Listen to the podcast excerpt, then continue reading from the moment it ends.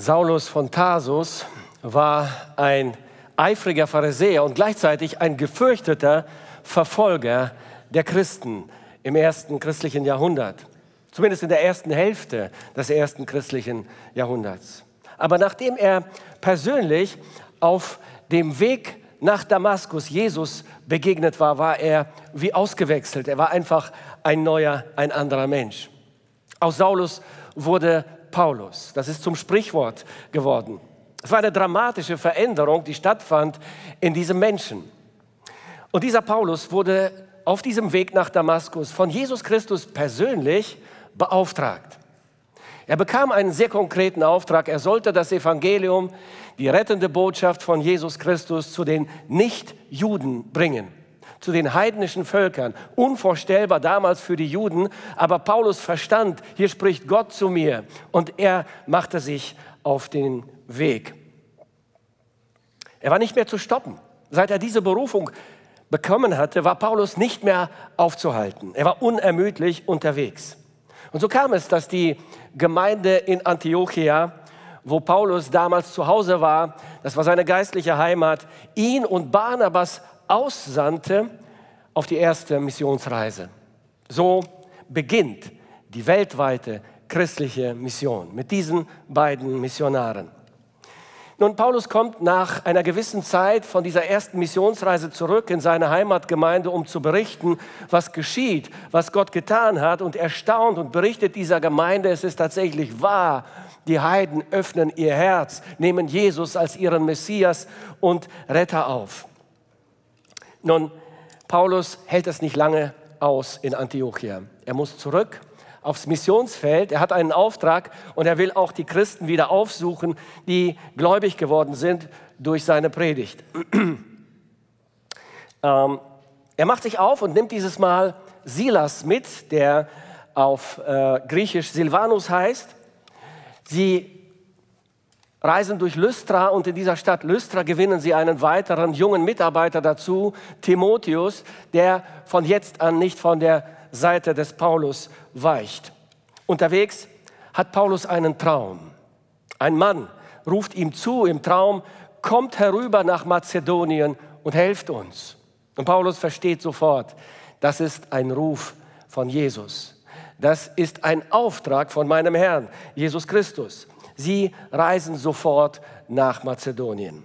So kommt Paulus zum ersten Mal auf den europäischen Kontinent und die Missionierung Europas und damit auch von uns Deutschen beginnt. Irgendwann ist das Evangelium dann zu uns nach Deutschland gekommen. Zunächst beginnt Paulus mit seinem Team in der Stadt Philippi. Äh, es bekehren sich einige Menschen. Paulus predigt vollmächtig. Es überzeugt einige Menschen, aber es gefällt nicht allen. Es gibt einen Aufstand in der Stadt Philippi. Die beiden, Paulus und Silas, werden auf dem Stadtplatz öffentlich ausgepeitscht und ins Gefängnis geworfen, in Ketten gelegt. Doch in der Nacht geschieht ein heftiges Erdbeben. Die Türen des Gefängnisses öffnen sich und alle Ketten fallen von den Gefangenen ab. Der Gefängnisdirektor, Gefängnisverwalter ist zunächst verzweifelt, er will sich das Leben nehmen, aber dann stoppt Paulus ihn und er ist so überwältigt von dem, was er erlebt, dass er und seine ganze Familie zum Glauben kommen. Von Philippi aus gehen Paulus und Silas geschlagen, gedemütigt, müde, aber sehr glücklich weiter in die nächste Stadt und sie kommen nach Thessalonich. Etwa drei Wochen lang predigt Paulus dort und Silas in der Synagoge von Thessalonich. Sie predigen die frohe Botschaft von Jesus Christus und Lukas sagt uns, was dann geschieht in Apostelgeschichte 17, Vers 4. Er sagt, einige von ihnen ließen sich überzeugen und schlossen sich Paulus und Silas an. Auch eine große Menge von gottesfürchtigen Griechen, also nicht Juden, dazu nicht wenige von den angesehensten Frauen. So entsteht die Gemeinde in Thessalonich. Es gibt aber wieder einen Aufstand in dieser Stadt und äh, Paulus und Silas und Timotheus müssen fluchtartig weiterziehen. Sie müssen Thessalonich verlassen nach nur drei Wochen. Sie kommen in Korinth an und Paulus bleibt in Korinth 18 Monate lang. Predigt, lehrt. Das Evangelium breitet sich aus, die Gemeinde in Korinth entsteht. Aber die Gläubigen in Thessalonik sind ihm ein großes Herzensanliegen. Er weiß, er war nur so kurz da, nur drei Wochen. Wie geht es ihnen? Stehen sie fest im Glauben? Sie werden verfolgt. Und äh, er will wissen, wie es ihnen geht und schickt Timotheus aus Korinth nach Thessalonik. Timotheus kommt zurück aus Thessalonik und hat gute Nachrichten und Paulus ist sehr erleichtert. Und nachdem er diese Nachrichten von ähm, Timotheus erhalten hat, schreibt er den ersten Thessalonicher Brief an diese Gemeinde. Wir lesen unter anderem in diesem Brief, Paulus sagt, doch jetzt ist Timotheus mit einem so guten Bericht zu uns zurückgekehrt. Er hat uns von eurem Glauben und eurer Liebe erzählt und dass ihr uns stets in guter Erinnerung habt und euch genauso sehr wie wir nach einem Wiedersehen sehnt.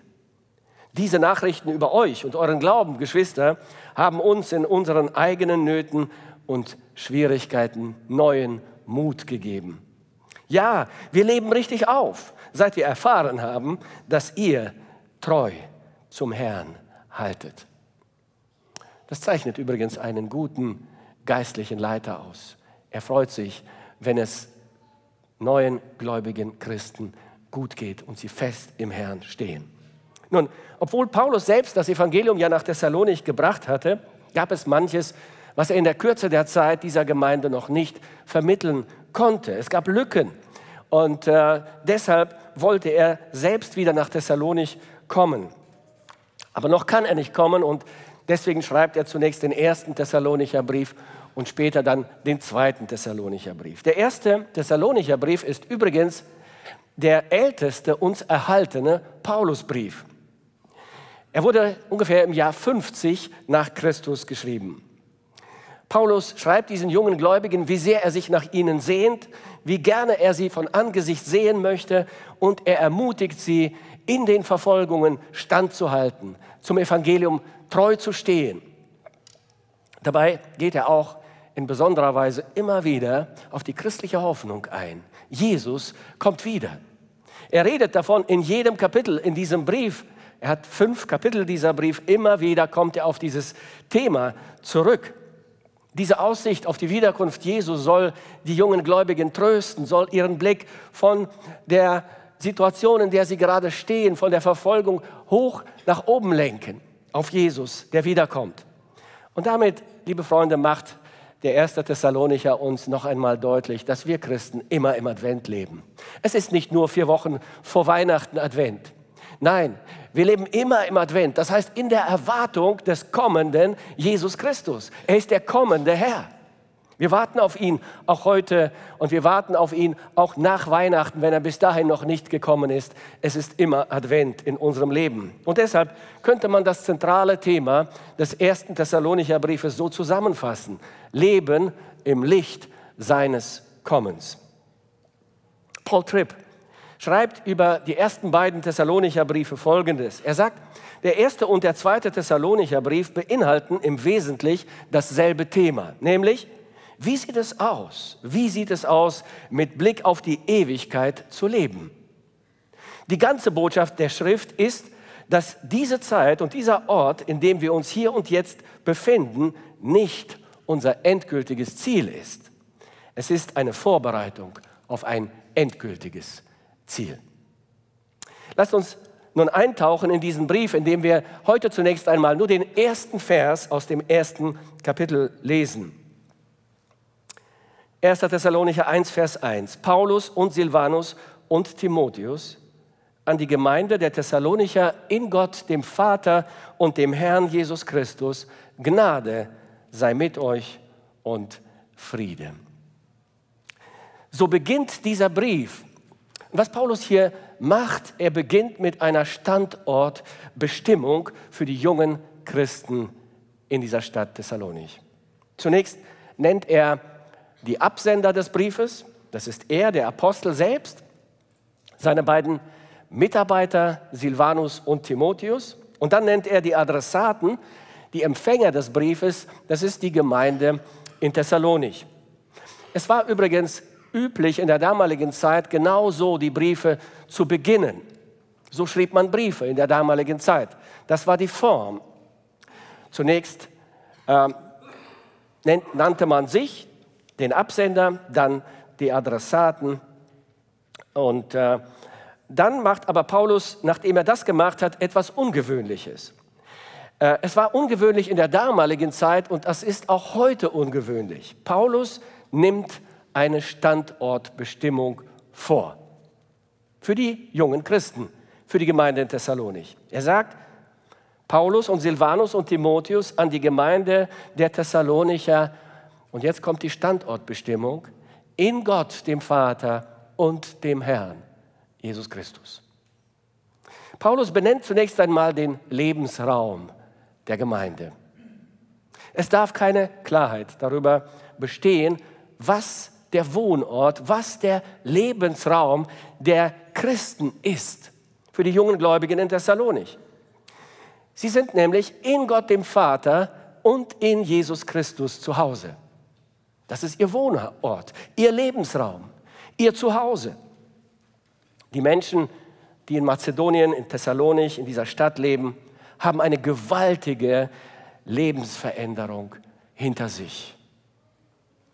Ja, sie leben immer noch in derselben Stadt, sie haben aber trotzdem einen dramatischen Wohnortwechsel vollzogen. Und Paulus will, dass sie sich das bewusst machen, dass sie das verstehen, dass sie hineintauchen in diese Wahrheit. Sie haben nämlich ihre geistliche Heimat, die Verankerung ihrer Seele gewechselt. Sie leben jetzt in Gott, dem Vater und dem Herrn, Jesus Christus.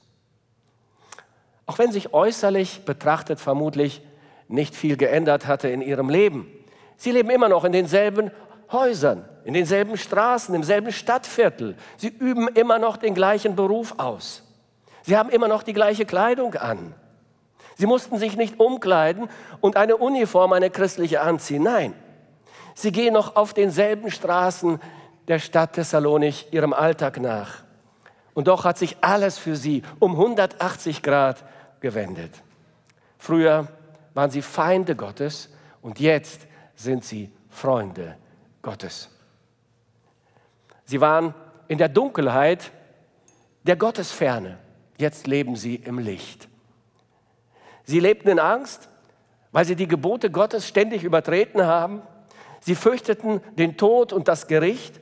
Und jetzt sind sie versöhnt mit Gott, dem Richter, haben Vergebung ihrer Schuld und leben völlig ohne Angst. Sie waren Kandidaten der Hölle. Jetzt sind sie Bürger des Himmels. Sie waren unter der Macht Satans, Kinder des Verderbens. Und Gott war ihr Richter. Und jetzt ist Gott der Schöpfer, ihr Vater und sie sind seine Kinder.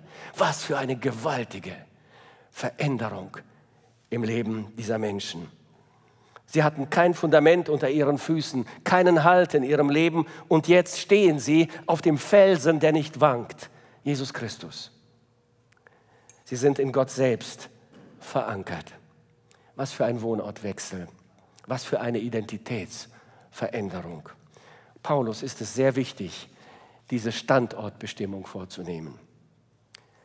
Er tut das immer wieder in seinen Briefen. Wir überlesen so schnell diese Einleitungsverse in den Briefen der Apostel, aber da steckt so viel drinnen und es ist so wichtig. Er tut das für sich und er tut das für die Christen, denen er schreibt. Es ist wichtig, dass wir, dass du und ich, dass wir wissen, wer wir sind und wo wir wohnen, wo unser Leben verankert ist. Er macht das zum Beispiel auch in seinem Brief an die Epheser. Er beschreibt zunächst ihren vorherigen Lebensraum und dann ihren neuen Wohnort und ihre neue Identität. Ich lese aus Epheser 2 ab Vers 1. Er sagt, auch ihr wart tot durch eure Übertretungen und Sünden, in denen ihr früher gewandelt seid nach der Art dieser Welt, unter dem Mächtigen, der in der Luft herrscht, nämlich dem Geist, der zu dieser Zeit am Werk ist in den Kindern des Ungehorsams, gemeint ist Satan. Unter ihnen haben auch wir alle einst unser Leben geführt in den Begierden unseres Fleisches und taten den Willen des Fleisches und der Vernunft und waren Kinder des Zorns von Natur aus wie die anderen. Aber Gott, aber Gott, der reich ist an Barmherzigkeit, hat, hat in seiner großen Liebe, mit der er uns geliebt hat, auch uns, die wir tot waren in den Sünden, mit Christus lebendig gemacht. Aus Gnade seid ihr gerettet und er hat uns mit auferweckt und mit eingesetzt im Himmel in Christus.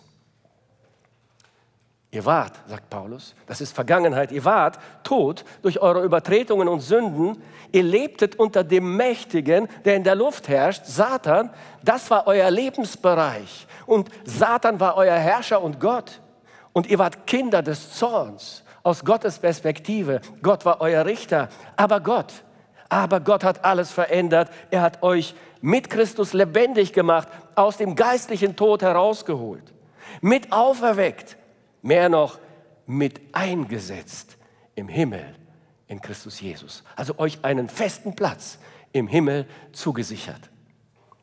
Das ist es, was diese Aussage des Paulus alles beinhaltet, wenn er sagt, an die Gemeinde der Thessalonicher in Gott dem Vater und dem Herrn, Jesus Christus. Paulus nimmt eine Standortbestimmung für die Gläubigen in Thessalonich vor. Er nennt ihnen ihren neuen Wohnort. Er will, dass sie diese gewaltige Standortveränderung bewusst verinnerlichen. Und du und ich, wir sollten das auch immer wieder machen. Immer wieder. Bei dieser Standortbestimmung sagt Paulus, dass sie nicht nur in Gott dem Vater sind, sondern in Gott dem Vater und dem Sohn Jesus, dem Herrn Jesus Christus. Und die Präposition in, dieses kleine Wörtchen in, kommt hier in diesem Satz nur einmal vor. Und das ist wichtig. Paulus sagt nämlich nicht, ihr seid in Gott, dem Vater und in dem Herrn Jesus Christus. Nein, er sagt, ihr seid in Gott, dem Vater und dem Sohn, dem Herrn Jesus Christus. Ich denke, dass Paulus uns mindestens zwei Wahrheiten dadurch vermitteln will. Erstens sagt er damit, Gott der Vater und der Herr Jesus Christus sind eins. Man kann sie nicht voneinander trennen. Und damit macht er noch einmal klar, Jesus ist Gott. Zweitens sagt er, dass man nicht in Gott dem Vater sein kann, ohne in dem Herrn Jesus Christus zu sein. Das ist nicht möglich. Man kann nicht in Gott sein, wenn man nicht in Jesus ist. Vielleicht denkst du auch, ich glaube ja an Gott, Jesus ist nicht so wichtig. Ich habe eine Religion, ich habe einen Glauben, ich glaube an irgendeinen Gott. Reicht nicht aus. Du musst in Jesus sein, wenn du in Gott sein willst. Jesus ist der Weg zum Vater. Der Vater und Jesus sind eins. Und die Bibel sagt, wer den Sohn hat, der hat den Vater. Und wer den Sohn nicht hat, hat auch den Vater nicht. Wer in Christus ist, der und nur der ist in Gott. Aber wer nicht in Christus ist, kann auch nicht in Gott sein. Gott will, dass wir unseren Standort kennen, dass wir wissen, wo unser Leben verankert ist. Gott will, dass auch du heute eine Standortbestimmung vornimmst für dein Leben. Wo wohnst du? Wo bist du zu Hause? Was ist deine Adresse? Ich meine nicht die Straße und die Hausnummer, wo du heute wohnst, in Köln oder in einer anderen Stadt. Ich meine nicht deine Postleitzahl. Was ist deine geistliche Adresse? Wo bist du zu Hause? Lebst du in Gott? Ist Gott der Anker deiner Seele? Dann und nur dann bist du in Sicherheit. Dann bist du wirklich geborgen. Wenn du nicht in Gott bist, dann hast du keine andere Wahl. Dann wohnst du in der Dunkelheit dieser Welt unter der Macht Satans. Es gibt keinen neutralen Wohnort, auch wenn Menschen sich das einbilden. Paulus beschreibt den Gläubigen in Ephesus ihren ehemaligen Wohnort noch so. Er sagt, darum denkt daran, dass ihr in, der, in jener Zeit, zu jener Zeit ohne Christus wart. Was bedeutet das? Ausgeschlossen vom Bürgerrecht Israels und den Bundesschlüssen der Verheißung fremd Daher hattet ihr keine Hoffnung und wart ohne Gott in der Welt. Merkt ihr? Ohne Christus bedeutet ohne Gott in der Welt zu sein. Ohne Christus, ohne Retter, ausgeschlossen vom Bürgerrecht Israels, das heißt ohne Gottes Kindschaft, den Bundesschlüssen der Verheißung fern, keine Zukunft, keine Hoffnung ohne Gott. in der Welt. Du kannst vielleicht in einem noblen Wohnviertel leben. Vielleicht wohnst du in einem wunderschönen Haus. Vielleicht bewohnst du sogar eine Villa mit Park und mit Schwimmbad. Aber wenn dein geistlicher Lebensraum nicht in Gott ist, dann lebst du ohne Hoffnung in dieser Welt. Es gibt kein richtiges Leben im Falschen. Das hat einmal der deutsche Philosoph Theodor Adorno gesagt. Und dieser Satz ist wahr. Es stimmt. Es gibt kein richtiges Leben ohne Gott. Es gibt kein Glück und keine Erfüllung in dieser Welt, in der Sünde. Es gibt kein richtiges Leben im Falschen.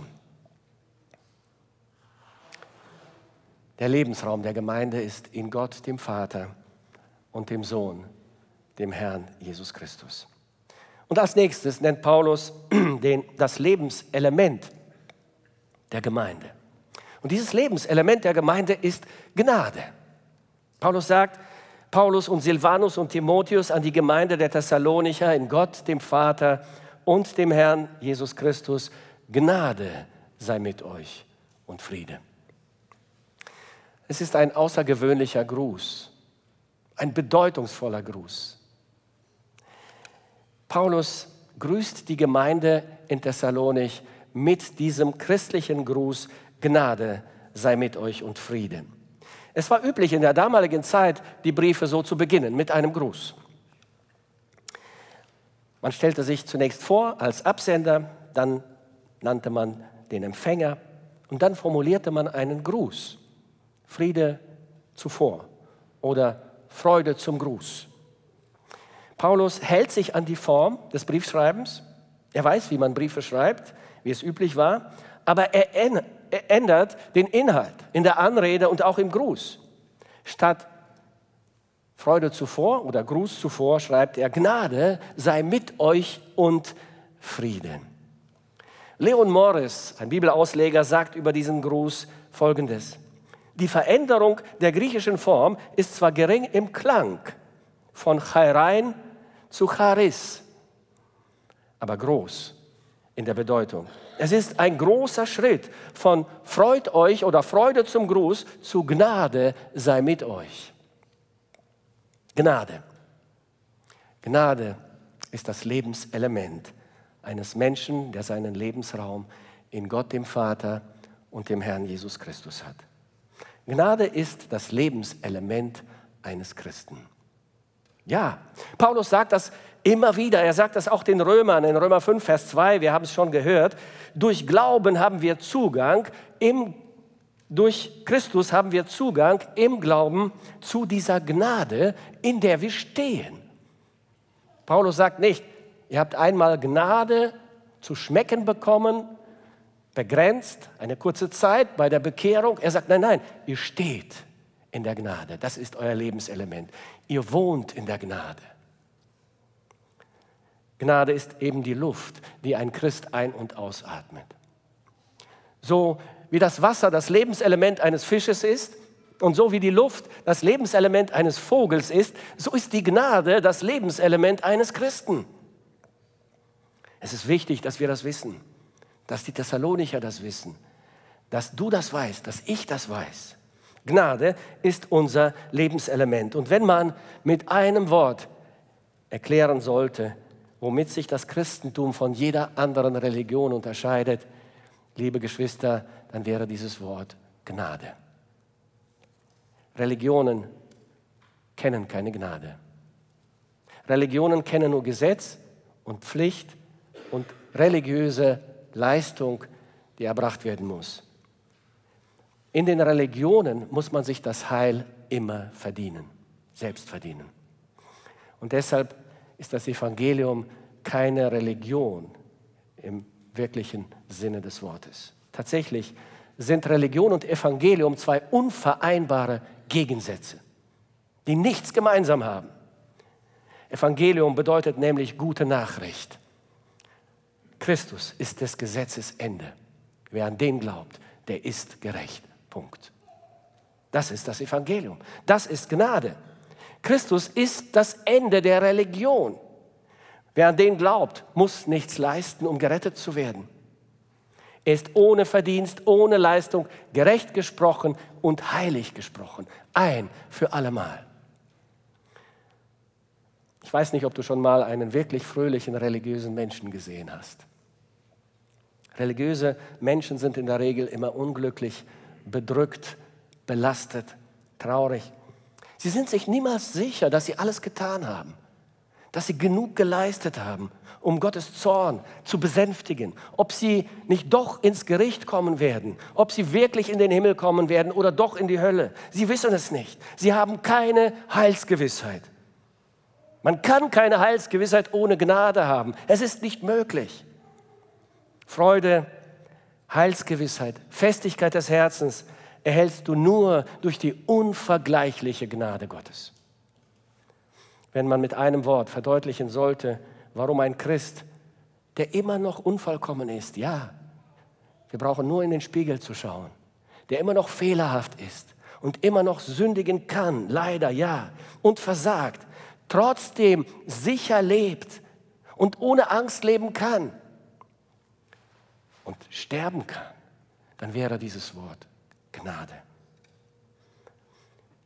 Wenn du verstanden hast, dass du alleine nicht klarkommst, nicht nie genug leisten kannst und dass du Gnade brauchst, dass du niemals alleine stark genug bist und fromm genug bist, dass du ein schwacher, sündiger und fehlerhafter Mensch bist und immer bleiben wirst, dann komm zu Jesus und nehme Gottes überschwängliche Gnade in Empfang. Gnade gibt es nämlich nur bei Jesus. Du wirst sie woanders nicht finden. Es gibt keine Gnade in den Ideologien, in den Philosophien, in den Religionen dieser Welt. Komm zu Jesus und er wird dich mit der Gnade beschenken. Sie ist kostenlos zu haben für dich.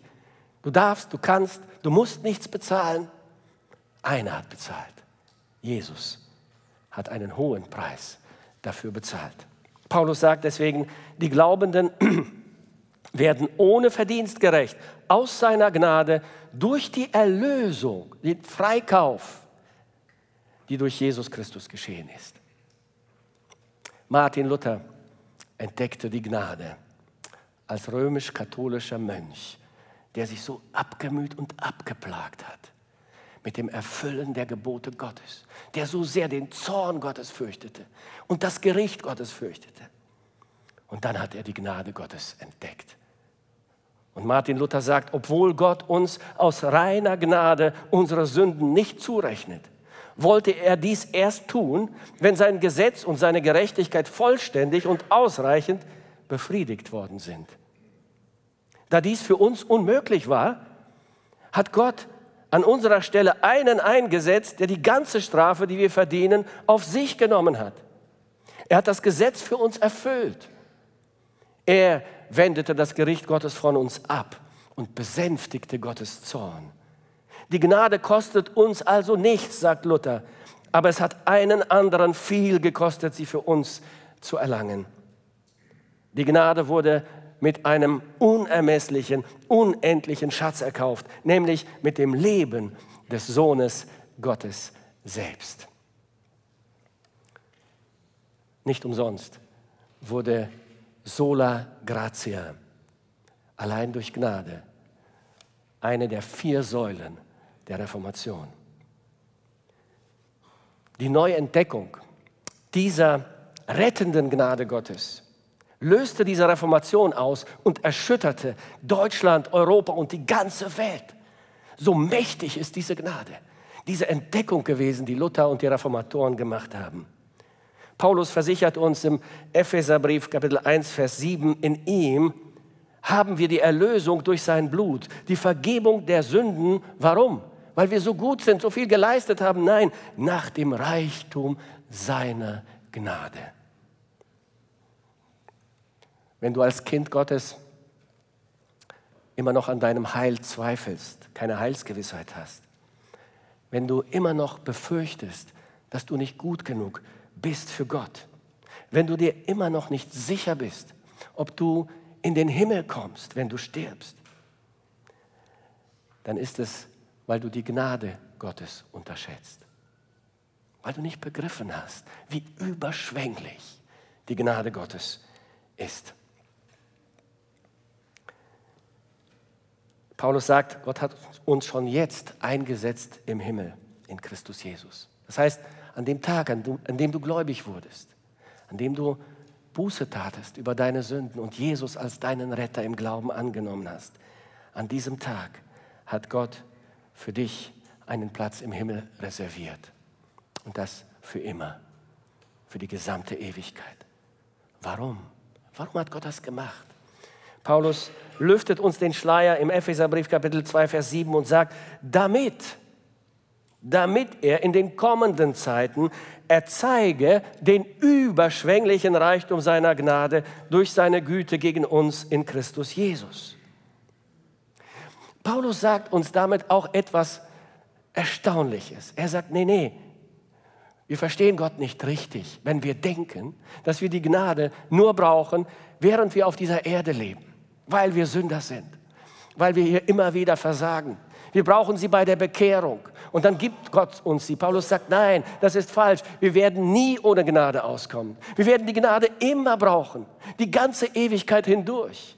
Den überschwänglichen Reichtum seiner Gnade wird Gott uns zeigen und an uns erweisen in den kommenden Weltzeiten der Ewigkeit. Gnade ist unerschöpflich und vielfältig. Wir unterschätzen sie permanent. Es gibt sie für den Gläubigen in vielen Facetten. Sie begleitet den Christen von der Stunde seiner Bekehrung bis in alle Ewigkeit. Gott überschüttet uns mit dem Reichtum seiner Gnade.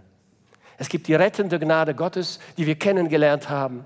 Es gibt die zum Dienst befähigende Gnade, die wir nach und nach entdecken, während wir unsere Gaben einsetzen und in der Gemeinde Gott dienen. Es gibt die bewahrende und zum Ziel bringende Gnade. Es gibt die uns vollendende Gnade, denn Gott wird, wird, uns einmal vor sein Angesicht stellen, vollendet, perfekt und vollkommen, und das macht seine Gnade. Es gibt die zur ewigen Gotteserkenntnis befähigende Gnade. Wir werden sie die ganze Ewigkeit hindurch brauchen. Es gibt die zur ewigen Mitregentschaft mit Christus befähigende Gnade. Es gibt die zum ewigen himmlischen Genuss befähigende Gnade, denn wir sind zu schwach, den himmlischen Genuss und die Freuden des Himmels auszuhalten ohne Gnade.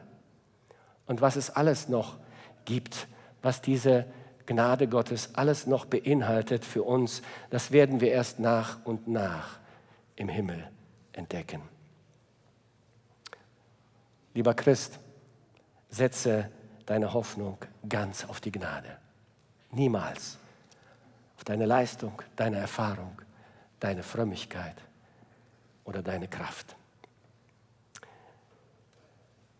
Als nächstes beinhaltet der Gruß des Paulus die Lebensatmosphäre der Gemeinde. Gnade sei mit euch und Friede. Nun, wenn der Lebensraum der Gemeinde in Gott, dem Vater und dem Herrn Jesus Christus ist und ihr Lebenselement die Gnade Gottes ist, dann ist ihre Lebensatmosphäre der Friede Gottes. Anstelle von Feindschaft und Furcht tritt jetzt der Friede Gottes. Friede ist auch ein Geschenk, ein kostbares Geschenk Gottes an uns. Und dieser Friede bedeutet das Ende der Angst, das Ende der Feindschaft gegenüber Gott, zunächst einmal. Ja, dieser Friede bedeutet Versöhnung mit Gott, dem Schöpfer und dem Richter der Welt. Er bedeutet innere Heilung. Es ist zunächst einmal der Friede, der in vertikale Richtung nach oben gerichtet ist, in den Himmel. Der Friede kommt aus dem Himmel in unser Leben hinein, wie ein mächtiger Strom lebendigen Wassers und belebt und heilt unser krankes Herz und unsere dürstende Seele. Dieser Friede durchdringt dann alle Sphären unseres menschlichen, horizontalen Lebens. Er weitet sich aus und durchdringt alle horizontalen Beziehungen, alle zwischenmenschlichen Beziehungen. So ist es, so muss es sein im Leben eines Christen. Dieser Friede wird sich auswirken in deinen Beziehungen, in den Freundschaften, in der Ehe, in der Familie, in deinem Arbeitsumfeld, in der Gemeinde, in der Welt, überall. Er wird aus dir herausfließen, dieser Friede. Dieser Friede ist ein Erbe, ein Vermächtnis, das Jesus Christus, der Fürst des Friedens, seinen Nachfolgern hinterlassen hat. Bevor er zum Vater aufgefahren ist, sagte er seinen Jüngern zum Abschied im Johannesevangelium 14, 27, was ich euch zurücklasse, ist Frieden. Ich gebe euch meinen Frieden, einen Frieden, wie ihn die Welt nicht geben kann. Lasst euch durch nichts in eurem Glauben erschüttern und lasst euch nicht entmutigen. Was für ein Vermächtnis, was für ein Erbe. Meinen Frieden lasse ich euch. Wir leben in einer turbulenten Welt. Wir leben in einer Welt, in der die Menschen in Angst leben.